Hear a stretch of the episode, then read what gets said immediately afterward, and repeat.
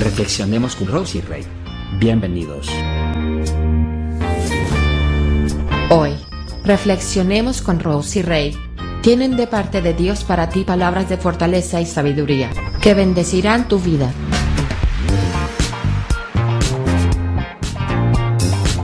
Hola amigos, ¿qué tal? Qué bendición de nuevo saber que ustedes están allá del otro lado. Gracias por mantenerse en sintonía. Bienvenidos.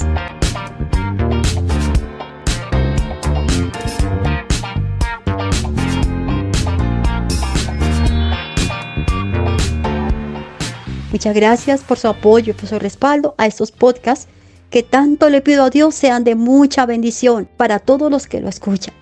Bueno, el tema de hoy es muy interesante como siempre. Vamos a empezar con una pregunta que yo te quiero hacer. ¿Alguna vez a ti te ha parecido que cuando oras a Dios, cuando buscas de Dios, alguna vez te ha parecido que como que Él no te oye? ¿Como que no está ahí? ¿Alguna vez tú has sentido como si la presencia de Dios se hubiera ido para siempre y que no está, no está ahí contigo. ¿Te has sentido solo, desamparado? Si es así, pues déjame decirte que no eres el único. No te pasa a ti solamente. No, no, no, claro que no. A mí también me ha sucedido cuántas veces. Pero ahora lo he entendido, lo he comprendido todo porque en la palabra de Dios también hubo un hombre, entre muchos otros, que también se sintió igual, igual. David, el salmista decía, ¿hasta cuándo, Señor, me seguirás olvidando? ¿Hasta cuándo esconderás de mí tu rostro? ¿Hasta cuándo he de estar angustiado y he de sufrir cada día en mi corazón? Y según este Salmo, capítulo 13, verso 1 al 6, parecía que él tenía enemigos y tenía gente, ¿no? Que le estaban causando mucho daño. Y David decía al Señor, ¿hasta cuándo el enemigo me seguirá dominando? Señor y Dios mío, mírame y respóndeme. Ilumina mis ojos, y así no caeré en el sueño de la muerte. Así no dirá mi enemigo, lo he vencido. Así mi adversario no se alegrará de mi caída. Pero yo confío en tu gran amor, mi Señor, en tu gran amor. Mi corazón se alegra en tu salvación. Canto salmos al Señor. El Señor ha sido bueno conmigo. Eso, eso a mí me, me asombra, ¿sabes? Porque en medio de esa preocupación, en medio de esa angustia, en medio de esas luchas interior que estaba atravesando el salmista, el rey David, él no dejaba de decir que Dios, que el Señor era bueno con él. En lugar de sentirnos solos y olvidados por Dios, mejor vamos a decir, yo confío en el gran amor de Dios. Mi corazón se alegra en su salvación y canto salmos al Señor.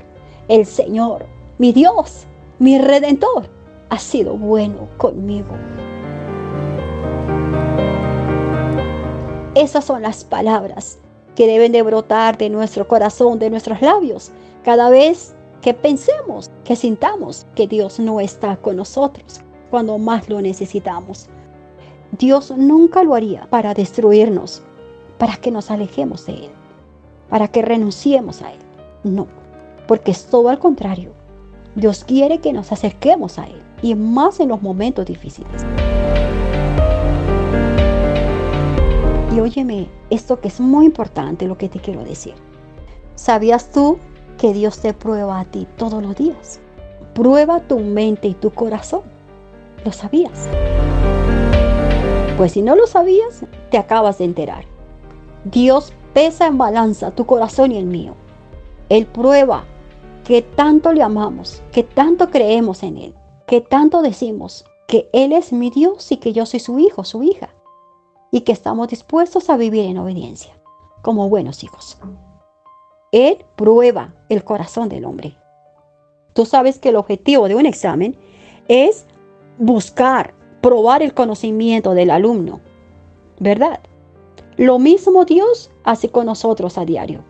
Él quiere hacernos un examen, a ver qué tanto conocimiento tenemos de su palabra y qué tan grande es nuestra fe hacia Él. Ahora, ¿qué podríamos hacer? Cuando reconocemos, cuando reflexionamos, cuando entendemos que hemos dado un mal resultado, una mala calificación a ese examen. ¿Qué podríamos hacer cuando Dios oculta su rostro? cuando le hemos fallado. Primero que todo, amigos, arrepentirnos con todo nuestro corazón. Como bien lo mencioné en un podcast que grabé de una entrevista que hice con eh, una, una, querida amiga, hermana en Cristo, Rosita Orozco Lizarazo, que yo hice un comentario sobre que es muy diferente el arrepentimiento al remordimiento. Arrepentimiento es cuando vamos a Él totalmente humillados, reconociendo nuestro pecado, con lágrimas sinceras, con un corazón quebrantado y dispuesto a cambiar y no volver a caer en el mismo error. Luchar incansablemente hasta que por fin dejemos esto o aquello en lo que siempre nos ha hecho pecar contra Dios. Hacernos el propósito de dejar que Dios haga en nuestra vida nuevas criaturas en Él. Y así, poco a poco, y logrando dejar el pecado y la desobediencia. Cuando reflexionamos a tiempo, es oír la voz de Dios a tiempo. Y cuando reflexionamos con sabiduría, es ganancia y es la victoria sobre todas nuestras dificultades.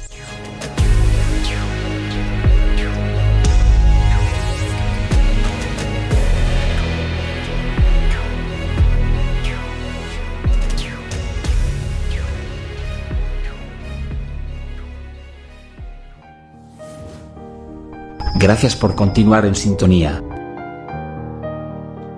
Pero remordimiento, ¿qué es? Es volver a cometer el mismo pecado u otro diferente, que como Jesús dio su vida en una cruz por amor a nosotros y en esa cruz nos dio su perdón, llevó nuestros pecados y tantas cosas. Entonces nos atenemos a ese gran amor y nunca nos vamos a esforzar para dejar de pecar. Y que finalmente estamos es viviendo una vida de juego, de burla, y de una falta de respeto hacia Dios. Porque estamos abusando, ¿me oyes? Estamos abusando del amor, de la misericordia, del perdón de Dios hacia nosotros. Y luego, sin que se nos dé nada, volvemos otra vez a pecar. Entre comillas, lloramos, nos quebrantamos y, ya, listo, ya nos sentimos bien, renovados. Y otra vez vuelve a venir la misma tentación, la misma lucha y volvemos a caer. ¿Y qué? Pues con la esperanza de que no, como Dios me ama, me vuelve a perdonar. Y así no la pasamos todo el tiempo con una vida espiritual de juego y nunca con un arrepentimiento sincero, sincero. La idea es arrepentirnos de corazón, no remordimiento, sino arrepentimiento sincero. Paso seguido, no hundirnos más en la desesperanza, sencillamente porque Dios no nos ha desechado amigos. Tú pudiste haber cometido los más terribles pecados de tu vida. Tal vez no sea tu caso, pero posiblemente sí el caso de otros. Tantas y tantas cosas que yo te podría mencionar. Pero Dios, ese Dios que está ahí a tu lado y te oye, te ve, ese Jesús tan lleno de amor, ese Espíritu Santo que es tu amigo fiel, nunca te ha desechado. Nunca, nunca te ha desechado. Así que ¿Qué puedes hacer tú para que Dios no oculte su rostro de ti? Es eso. No hundirte más en el pecado. No más. Otro punto que te quiero mencionar, aunque el cielo te parezca silencioso, es permanecer en oración, perseverar en oración, aunque tú sientas que Dios no te oye, aunque tú creas que Dios no te escucha. Claro que sí te escucha el que te habla palabras mentirosas a tu oído de que Dios no te oye, que para qué oras, que estás perdiendo el tiempo, que eres la peor persona, que Dios te ha olvidado, es Satanás. Ha llegado el momento en que le digas no, porque sé que en este momento es cuando Dios más me está escuchando. Dice la palabra de Dios, resistid al diablo y él huirá de vosotros. Si él ve que en ti hay un espíritu de fe, creyendo de que Dios está contigo. Él se va de tu lado. ¿Qué más podríamos hacer para que Dios no oculte su rostro debido a nuestra desobediencia? Es demasiado importante mencionártelo acá. Es que tú busques a tu líder espiritual. Busca a tu pastor, que este hombre está viviendo bajo las reglas, bajo los mandamientos de Dios, una doctrina buena, sana, Yo sé que Él va a tener palabra de Dios con sabiduría y con entendimiento para tu vida. Búscale. De seguro que va a orar por ti.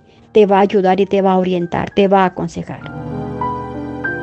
Otro punto más que te puedo mencionar acá y es arreglar el altar. Quiere decir, arreglar el altar espiritual de tu vida. Arregla tu comunicación con Dios. Supervisa. Mira qué, qué falla hay por ahí. Cómo le hablas a Dios. Cómo te expresas cuando estás en problemas, en dificultades. Cómo son tus reacciones delante de Dios cuando estás en pruebas. El Dios ve eso, ¿sabes? Porque Dios sabe que en los momentos de dificultades, cuando Dios espera que más nosotros esperemos en Dios, callemos ante su presencia y esperemos que Él actúe y obre a nuestro favor. Pero cuando no se tiene claro esto, ¿qué hacen muchas personas? Que hacía yo en un tiempo, era decaerme espiritualmente. Muchos que hacen ahora se van detrás de corrientes, vientos extraños, mundos raros y resultan viviendo su vida peor ¿Todo por qué? Porque se han alejado del Señor. Así que arreglar tu relación con Dios es muy importante. Arreglar el altar de tu vida, ponerle olor fragante a su alrededor, de toda suciedad, eso sería espectacular, maravilloso. Dios nunca se manifiesta, Dios nunca vuelve su rostro en un altar sucio, desorganizado, mal olor, arruinado. Dios siempre se glorifica y se manifiesta en un altar limpio, renovado, que huela a santidad. Solo en Jesucristo está el camino que nos lleva a la vida eterna. Solo en Jesucristo, en nadie más. Dios es amplio en perdonar y especialista en restaurar. Ahora que hemos entendido esto, vamos a continuar en el camino de la perseverancia, a alimentar nuestra fe. Espero amigos que ustedes se hayan identificado conmigo en esta reflexión. Que Dios los guarde, los bendiga y no olviden que cuando reflexionamos a tiempo es oír la voz de Dios a tiempo. Y cuando reflexionamos con sabiduría es ganancia y es la victoria sobre todas nuestras dificultades. Si quieren más, los espero en el siguiente podcast. Bendiciones. Hasta pronto. Chao. Bye bye.